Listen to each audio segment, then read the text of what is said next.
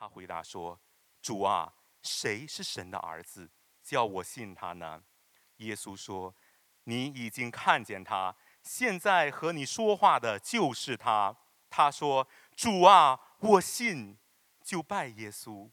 耶稣说：“我为审判到这世上来，叫不能看见的可以看见，能看见的反瞎了眼。”同他在那里的法利赛人听见这话，就说：“难道我们也瞎了眼吗？”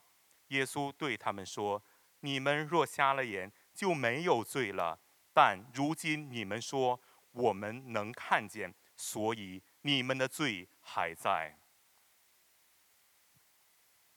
弟兄姐妹早安，很兴奋可以来到这里。当 Charlie 去年跟我说，他要开始一个这样的施工的时候，我就很兴奋，就跟我太太说，我想要找个时间来看看。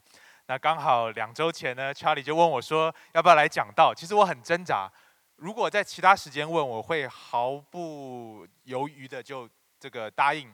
但是过去两周，我们家在疯狂的搬家中，啊，因为我们家六月底全家会搬回到台湾服侍，所以过去两周我们家在打包啊海运呢，但是还是很兴奋，今天可以来到这里。那今天我要讲的题目呢，叫做“真瞎”啊，在 PowerPoint 也可以打出来。我想问各位一个问题：你喜欢被人称你叫瞎子吗？你瞎了吗？啊，我们很多时候说一个人瞎了是有眼不识什么泰山。当我们说一个人瞎了的时候，通常那不是一件好事。通常我们也不喜欢被别人骂瞎了吗？我从小就背负这个罪名。因为我不太会找东西，所以我从幼稚园开始，常常爸爸妈妈叫我去拿什么东西的时候，我都找不到。所以到一个地步，我妈她是护士，她就怀疑我眼睛有问题。五岁的时候带我去做检查，还真的有问题，是散光加近视。所以我五岁开始就配了一副眼镜。然而，虽然视力的问题改善了，可是找东西的问题还是没有改变。所以我妈就觉得说，那应该不只是视力的问题，而是跟我的大脑有关系。弟兄姐妹，很多时候我们的视力没有问题，很多时候我们的听觉没有问题，我们的感官没有问题，但是我们看到一些事情的时候，我们总是错过了一些重点。就好像我在找东西的时候，我太太说：“你去冰箱拿什么？”我打开冰箱门一看，什么东西我都看到了，但什么东西她要找的我也看不到。到底是为什么呢？哦，下一张投影片我看到说，最近在网络上疯传的一个一个一个音一个声音档啊，那我请各位听听看，你听到的是什么？可以 click 一下中间那个。Laurel，Laurel，Laurel，Laurel。OK，停。啊，请问你听到的是什么？好，下一张，你听到的是 Yanni 还是 Laurel？OK，你听到的是压你的举举起你的手。OK，请放下。你听到的是 Laurel 的举你的手。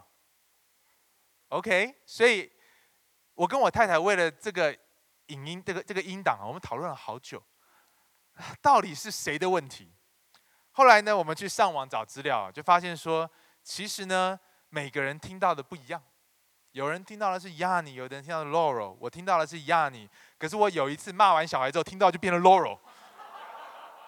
然后之后再听又是 Yanni，那到底是发生什么事呢？我就上网去找资料，他们说其实这跟高频跟低频有关。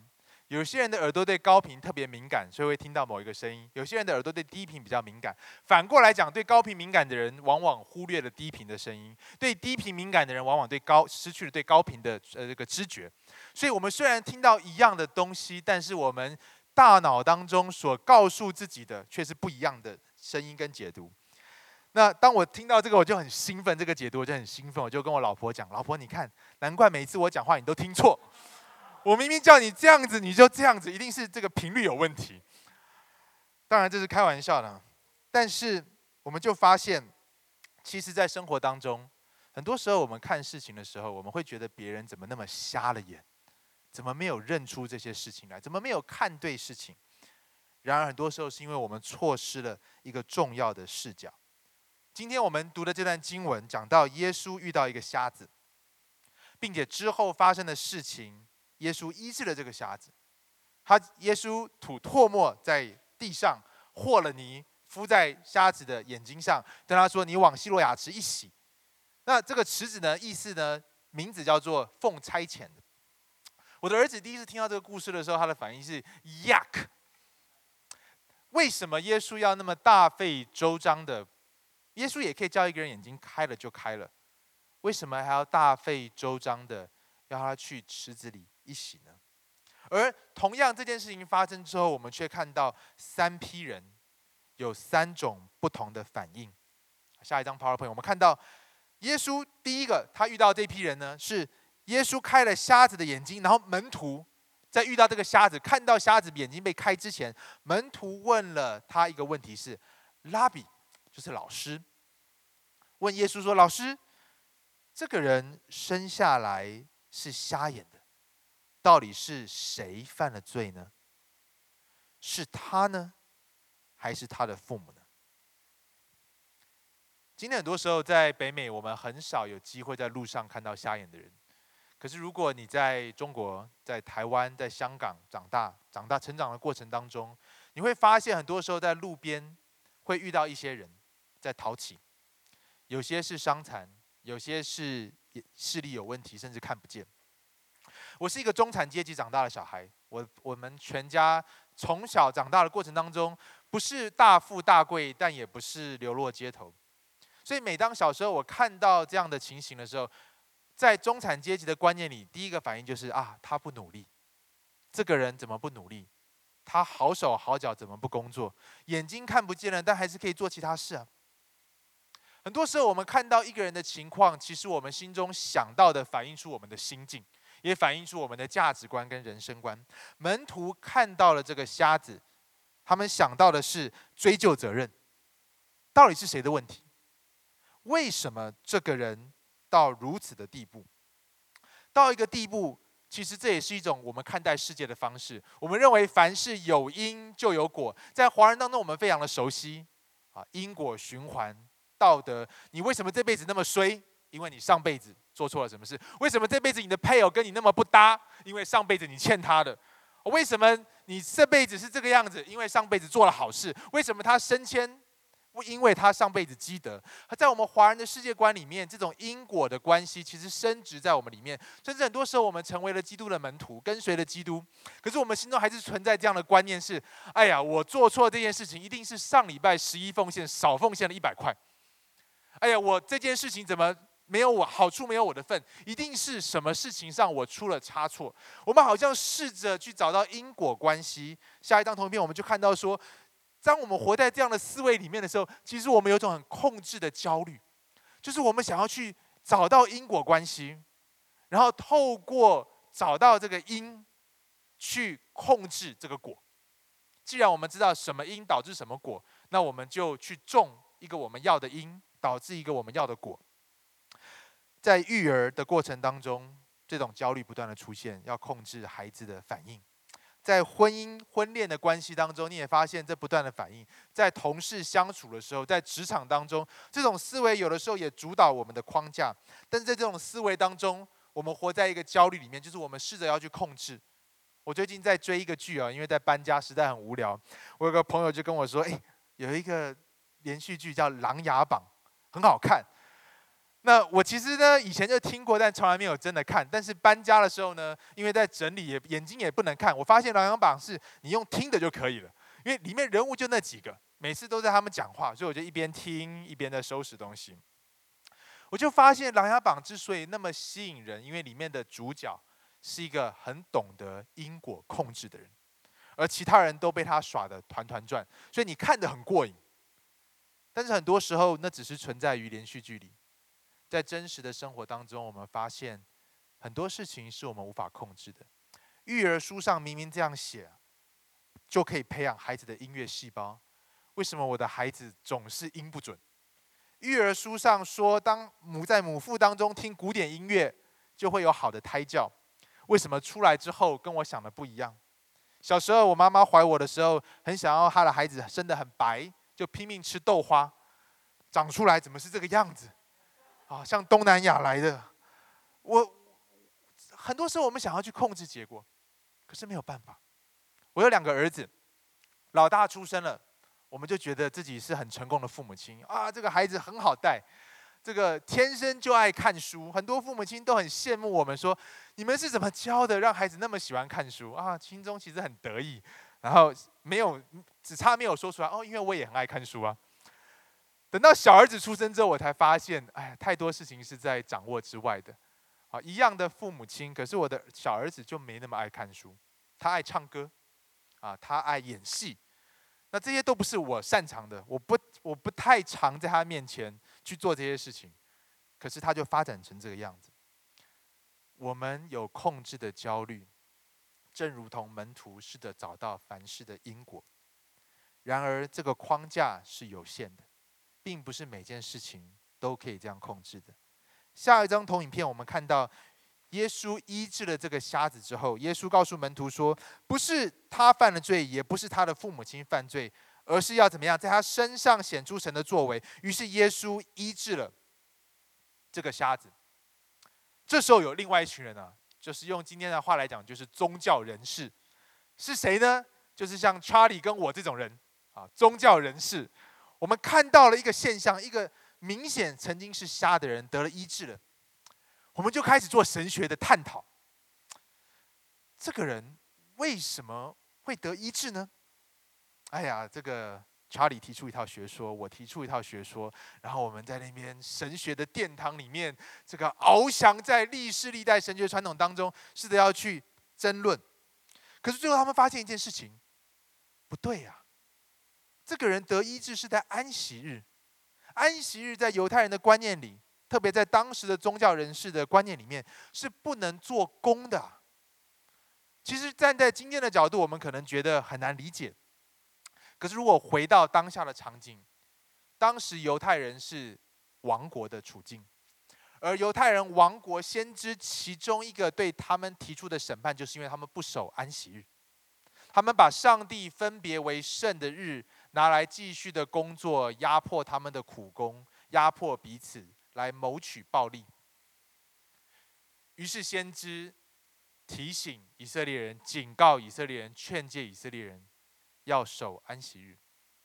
于是犹太人从一个极端到了另外一个极端，他们认为他们之所以会遭遇这一切的苦难，其中一个很重要的原因是他们没有守安息日。于是他们为安息日定了一堆的条例，为了要确保自己守安息日。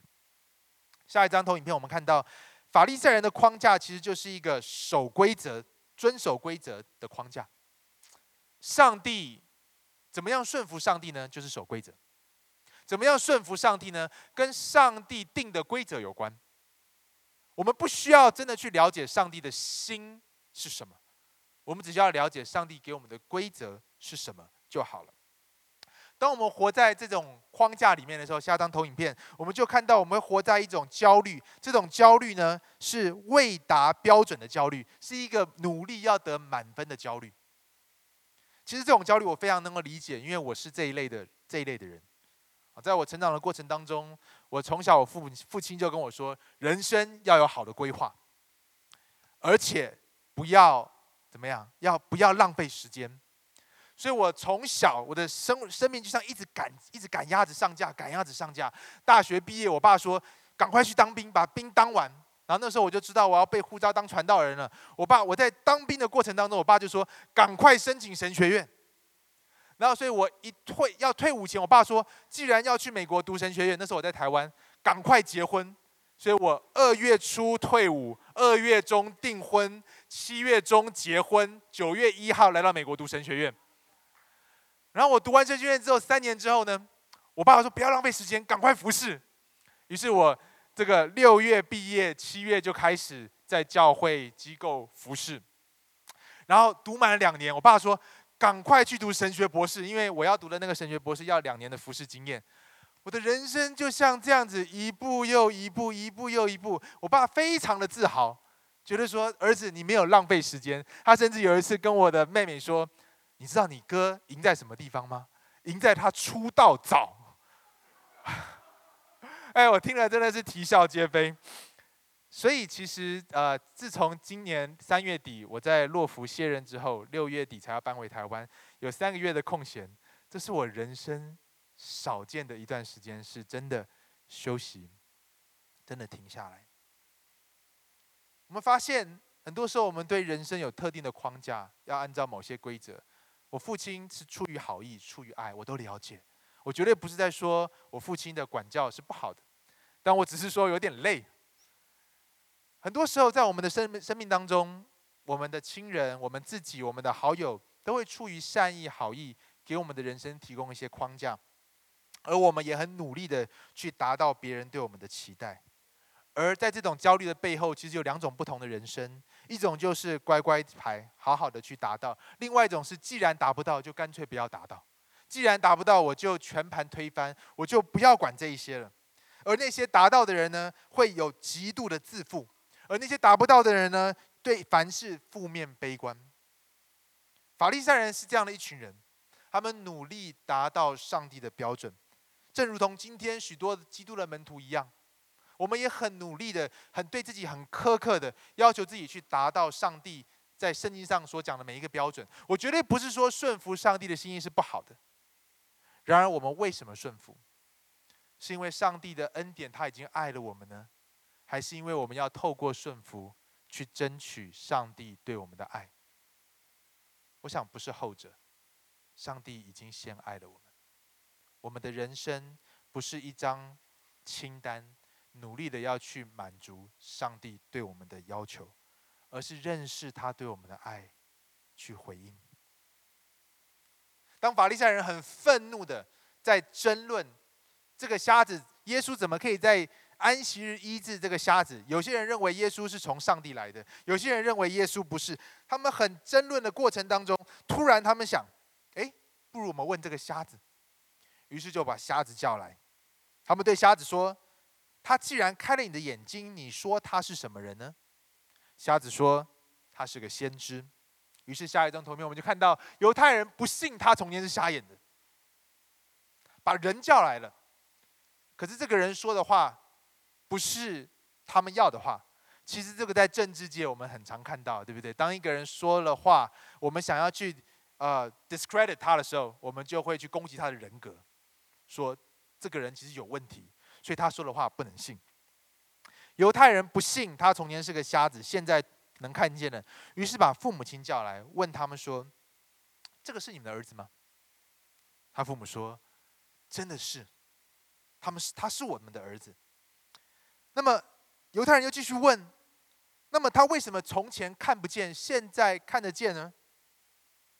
他的父母亲说：“你问他吧，他成人了。”用今天的话来讲，在法律上，他完全的要为自己负责了，不关我们的事。为什么呢？原来这父母亲知道，犹太人已经约定好，不论谁承认耶稣是基督、是弥赛亚、是那位救世主，就要把那人赶出会堂。归属对当时的人来讲是非常重要的，归属于一个群体、一个社群，以至于当你被这个社群弃绝的时候。那可能是一个人所面对最大的困难之一，而在这样的威胁下，瞎子的父母亲选择了群体的归属，甚至舍弃了他的儿子，把儿子丢出去说：“你们问他吧。”什么意思呢？这父母亲等于是选择自己仍旧能够被接纳在这个群体当中，而牺牲掉他们的儿子。下一张投影片，我们看到，刚刚除了第一个控制的焦虑，第二个满分的焦虑，第三种我们今天常面对的焦虑是被接纳的焦虑。作为一个在华人家庭长大的孩子，这种焦虑我非常能够理解。我相信我们在座的许多人也能够理解被接纳的焦虑。作为一个传道人，讲完道之后，有时候也要不时的去问一下老婆说：“所以今天讲的怎么样？”希望被老婆接纳。当然，如果一个有智慧的老婆，她不会只顺着你的话讲，她还会给你适度的谏言，让你能够承受，但又不会太自负。好，就是要恰到好处。然而，在这种归属、被接纳的焦虑的背后，很多时候我们为了寻求他人的接纳，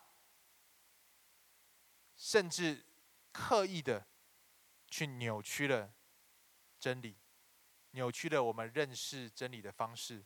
扭曲了真理向我们启示的方式。下一张投影片，我们看到，其实在这段短短的经文当中，有四件事情是关于跟随耶稣我们可以学的。第一个是框架。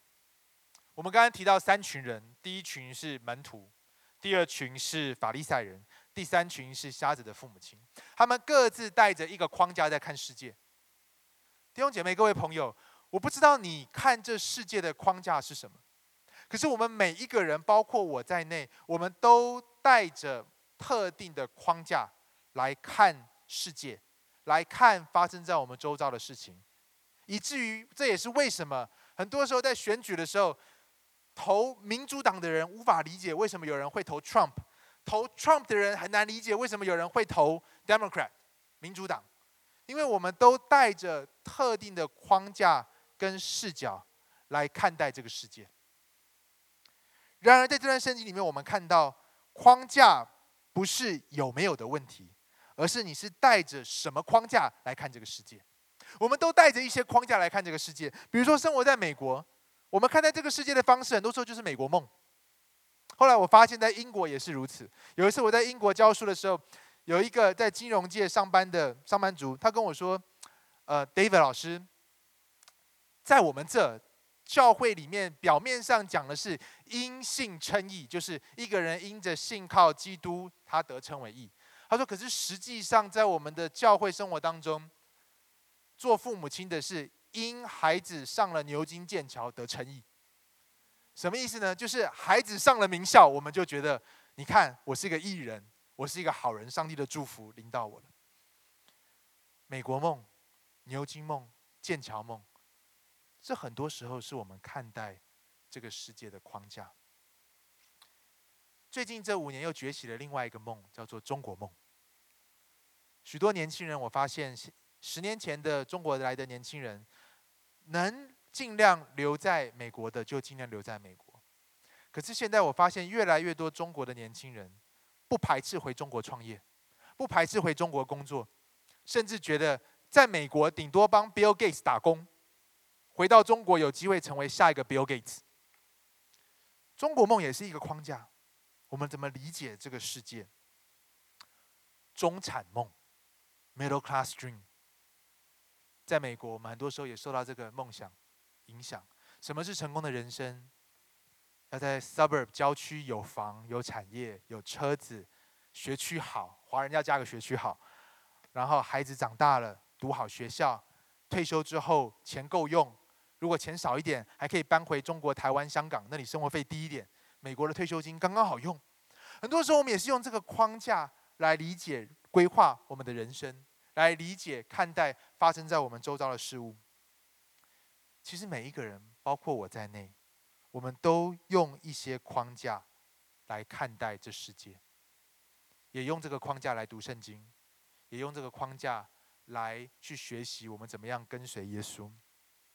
然而，在约翰福音第五章三十九节，耶稣说：“耶稣对特别对他的门徒跟法利赛人说，你们查考圣经，因为你们以为内中有永生。”耶稣说：“你们查考圣经，因为你们有个框架，认为里面有永生，有永远的生命，生命之道。可是耶稣接着说：‘给我做见证的，就是这经。’耶稣颠覆了、翻转了他们看待圣经的方式，说圣经是给他做见证的。所以第二点，我要讲的下个投影片就是：虽然我们每个人都有框架，但是。”我们要容许上帝的作为，他的行动，来培育、塑造我们既有的框架。跟随耶稣不是按着我们的框架，然后要求上帝按照我们的框架、按照我们的方式来成就我们想要的事情。更有甚者，很多时候我们是以上帝的名来辩护。说来合理化自己所做的事情，然而跟随耶稣不是说上帝这是我的框架，求你按照我的框架来祝福我，这是我的框架，我将来就是要做这个这个这个这个这个主啊，因此求你来祝福我。然后当上帝这样做的时候，我们就觉得上帝对我真好。我们唱唱诗歌敬拜的时候，我们就很感恩，你真好，你真好，你真好。结果当上帝如果没有按照我们的框架呢，我们心中就充满了苦毒。我们就开始找牧师，牧师啊，我觉得我快信不下去了。自从我信了耶稣之后，我的十我十年来工作没有升迁。自从我信了耶稣之后，我的婚姻还是没有好转。我听到了很多的见证，都是他们信主之后，上帝怎么扭转他的婚姻，怎么让他的孩子从一个不读书的人到现在在 Google 上班。可是我呢，弟兄姐妹，很多时候上帝的作为是调整我们的框架。而不是按着我们既有的框架来行事。耶稣面对一个瞎子，把口水吐在地上，和了泥土敷在他的眼睛上，对他说：“去洗，去到希洛亚池洗。”而这个池子的意思叫做“奉差遣”。弟兄姐妹，你知道瞎子与那三群人？门徒法利赛人跟他的父母亲最大的不同，不是因为他没有框架，而是因为他容许耶稣重新去塑造他的框架，他容许耶稣重新帮助他去看这个世界的方式，并且依此行动，在小事情上开始顺服。如果我是瞎子，耶稣吐了唾沫在地上。和了我的眼睛，叫我去洗一洗。我真的觉得莫名其妙哎，这个口水是你吐的，要我去洗。而且我招谁惹谁了？我在那边，结果你要吐口水在地上，你会怎么想？你可能会觉得说，这个耶稣不但没有回答门徒的问题，而且还雪上加霜。然而，当耶稣做完这件事情之后，对他说：“你去池子洗一洗。”他顺服了。虽然他不明白为什么，很多时候在今天这个时代，我们都要问为什么。要我们顺服，可以先说服我为什么。我们要先能够理解为什么，我们才愿意顺服。但很多时候，为什么被回答是在顺服之后，而不是在顺服之前？弟兄姐妹，在教会里面，在家庭当中，很多时候我们会问：发生这件事情明明是他的错，为什么要我饶恕？为什么要我谦卑下来？明明就是我太太，为什么要我先低头？明明就是这个人的问题，为什么我要忍住我的怒气？为什么？为什么？为什么？这瞎子也有很多为什么可以问。然而耶稣对他说：“你到池子洗一洗。”虽然他带着一堆为什么，但是他去洗了。也许今天你也带着许多的问题问上帝为什么？然而，如同是瞎子一样，当我们学习在小事上顺服，回过头再看，我们会明白为什么。高三的时候，十八岁那一年，我失恋了。我祷告好几次，求上帝让我把那个女孩追回来。不但没有，她还把新男朋友带回到教会来。对我来讲，士可杀不可辱。我也问上帝为什么？那段时间，我开始努力读圣经，想说，上帝是不是因为我不够爱你，所以你没有让那个女孩子回到我身边？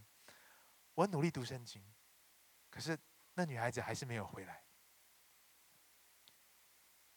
又过了十八年，哦，十九年了。又过了十九年，我再回过头来看，我明白了为什么。可是当时我怎么想都想不明白。我那么爱他，我那么喜欢他，看起来真的是天作至少就我来看天作之合。为什么？可是今天来看，我觉得上帝，谢谢你没有按照我的祷告来成就。下一张投影片，我们看到。耶稣听见了，他们把瞎子赶出去。当瞎子很勇敢的在法利赛人面前说这人是从上帝来的时候，他被这群宗教领袖明明的羞辱，并被赶出了会堂。他的眼睛虽然能够看见了，可是从此他与他所归属的群体破裂了。耶稣听见了，他们把他赶出去。后来遇到他的时候，就对他说：“你信人子吗？”在和本圣经里面用“你信神的儿子吗？”但是在大部分的抄本里面就你会看到大部分的抄本是写的人子。为什么呢？因为人子这个名词太具争议性，所以和合本为了体贴我们的软弱，好就帮我们选择一个比较少抄本有的，但是比较 make sense 的方法，就是神的儿子。可是，在大部分比较老的抄本，多数的抄本里面写的是人子。人子是什么呢？耶稣说：“你信人子吗？”耶稣这边在讲：“你信人子吗？”指的并不是你信人的儿子吗？人子在当时的宗教处境当中有一个特殊的意义，指的是但以理书第七章里面，但以理看到了一个意象，在这个意象里面有四个兽出现，然而最后有一个像人子的人物从裂天而降，并且领受了国度、权柄、荣耀，做王掌权直到永远。这个人子在以色列人的观念当中是那位救世主的象征跟代表，因此当耶稣。问这个瞎子说：“你信人子吗？”耶稣在问的不是你相不相信人子的存在，你相不相信这个救世主的存在？耶稣在问的是：你愿意把你的生命交托给这位人子吗？他说：“先生，谁是人子？好让我去信呢？”耶稣说：“你已经见过他。”现在跟你说话的就是他。他立刻下拜说：“主啊，我信。”耶稣说：“我到这世上来，为了审判，使那看不见的能够看见，能看见的反而成了瞎眼的。”下张同影片，我们看到说，有些人和耶稣在一起的法利赛人听见了这话，就说：“难道我们也是瞎眼的吗？我们也是瞎子吗？”耶稣很有意思，耶稣说：“对他们说，如果你们是瞎眼的，就没罪了。”但现在你们说我们能看见，所以你们还是有罪的。当时的宗教领袖错过了一件最重要的事，就是耶稣是谁。其实，生命人生的终极目的，很多时候不是我们想象的那个样子。今天在我们当中，其实很多人想到人生终极的目的是自我实现。美国梦、中国梦、中产梦这些梦、小确幸这些东西，都是为了自我实现。然而，耶稣指出，什么才是人生终极的目的？耶稣说：“那承认自己不知道的人还有救。然而，那些认为自己看得清清楚楚的。”反而是真正的瞎子。所以今天的题目是真瞎，弟兄姐妹，我不是在呃开瞎子的玩笑。我认为我们都认跟随耶稣，其中一个很重要的就是承认自己瞎了。也许我们的视力没有问题，也许你的视力一点零、二点零，也许你配副眼镜之后视力非常好。我指的不是你的视力，但是我指的是你是用什么来认识？这个世界用什么框架来认识这个世界？以什么框架来跟随耶稣？我们很多时候看不清楚，因为我们所看世界、看人生、看自己的方式失去了焦点。我们以自己为中心，而不是上帝和他的作为为中心，也不是以他的荣耀为中心。今天在我们的这社会里面，我们讲到多元社会、多元文化。甚至在面对宗教的时候，很多人都说：为什么要信基督教呢？基督教不过就是众宗教的一个嘛。信基督教很好啊，可是你为什么要去叫回教徒信基督教？你为什么要叫把那些不信教的无神论者叫他们来认识耶稣？我们很喜欢用一个故事来讲这个今天这个时代的精神，叫瞎子摸象，对不对？这瞎子摸象的故事就是有一个国王，一个王子，他有一头象。有一次，有几个瞎子来要见这个王子，说他们想摸摸这个象，想要了解这个象长什么样子。于是他们就去摸了，摸到这个象身体的人说这个象像是一个墙；摸到鼻子的人说这个象像是一个水管；摸到尾巴的人说这个象像是一个绳子；摸到腿的说哇这个象像是柱子。啊，我的儿子昨天看到我的小腿就碰一碰，Daddy so strong 啊，因为我的腿很粗。大概就是那个样子，就是像柱子一样。很多时候我们会说：“对呀，我们就世界的宗教就是瞎子摸象。”凭什么跟随耶稣的人说耶稣就是道路、真理、生命？然而，如果你再细想瞎子摸象的故事，后来这个王子来，啊，就跟大家讲，啊，你们其实看到都是部分的真理。这个瞎子，这这个大象的确像墙，因为它的身体很厚壮；这个大象的确像柱子，因为它的腿像很粗壮。就开始讲了。这个故事其实提醒了我们一件事情：我们需要一位能够看透一切的国王，才能告诉我们真相。没有任何一个人能够说“我拥有真理”。我们都是被真理拥有的，除非那位真理本身的上帝向我们揭露启示他自己，我们没有人有办法认识他。因此，最后信靠耶稣，它不是一次性的决定，它是一个一生之久的旅程。耶稣对这瞎子说：“你信人子吗？”你信这位要来掌权的弥赛亚吗？他并不是问这个瞎子说：“你相信他的存在吗？”而是说：“你愿意把生命交托给他吗？”而最终，耶稣在之后所做的，他被卖、被钉在十字架上，三年后从死里复活，显给他的门徒跟信他的人看，并且升天，让我们看到，面对那些有掌控焦虑的人，凡是要计较因果的人。耶稣以十字架和复活来取代因果关系，谁会想到十字架之后是复活呢？那完全颠覆了我们对因果关系的理解。十字架之后应该只是坟墓，十字架是刑具。按照我们基本的因果逻辑关系，十字架是坟墓。然而三天之后，耶稣却从死里复活，让我们看到他。超越了我们所能理解的因果关系。面对那些像我一样，人生总是不断的在达到下一个目标，试着打满分的人，我们需要看到耶稣在十字架上承担了我们的罪，成为了我们的义。我们不是因着儿女的成就称义，也不是因着自己的成就称义，更不是因着自己所做的事情称义。而是耶稣基督成为我们的义，承担了我们的罪。而面对那活在被接纳焦虑中的人，一直很担心我是否被接纳。可能青少年的时候是被同才接纳，长大一点是被同事接纳，成家立业之后是被配偶或孩子接纳。面对活在被接纳焦虑的人，十字架让我们看到，即便我们。把上帝的儿子钉在十字架上，也无法去淹没他对我们的爱与接纳。Charles Blonding，下一张投影片，是嗯十九世纪的一个人。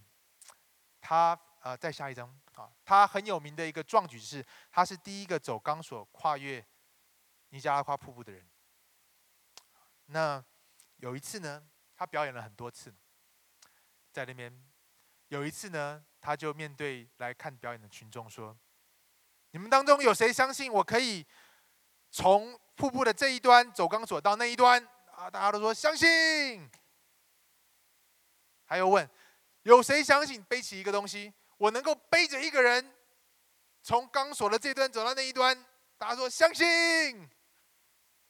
最后他问：“有谁愿意上来给我背？”让我把你从这一端背到那一端，鸦雀无声。最后是他的 manager，啊，他的经纪人说：“背我吧。”于是 Blondie 就背着他的 manager 从瀑布的这一端走到那一端。弟兄姐妹，这是信靠。信靠不是喊相信。信靠耶稣，不是说我相信耶稣死里复活。你相不相信耶稣为你而死？相信。你相不相信耶稣对你的人生有个美好的计划？相信。你相不相信耶稣对你的人生的计划比你的想的更好？相信。你愿不愿意把你的人生交给他？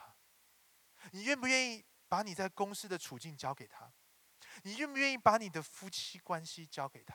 你愿不愿意把你破碎的婚姻交给他？你愿不愿意把你跟儿女之间的张力交给他？你愿不愿意把自己的不安全感、焦虑、难过、愤怒交给他，把你的人生交托给他？如同 b l o n d i 的经纪人把生命交托给 b l o n d i 一样，你信人子吗？耶稣问瞎子，也是他今天对我们每一个人提出的问题：你信耶稣，上帝的儿子，是世界的救赎主，也是你的救赎主吗？让我们一起祷告。天父，谢谢你。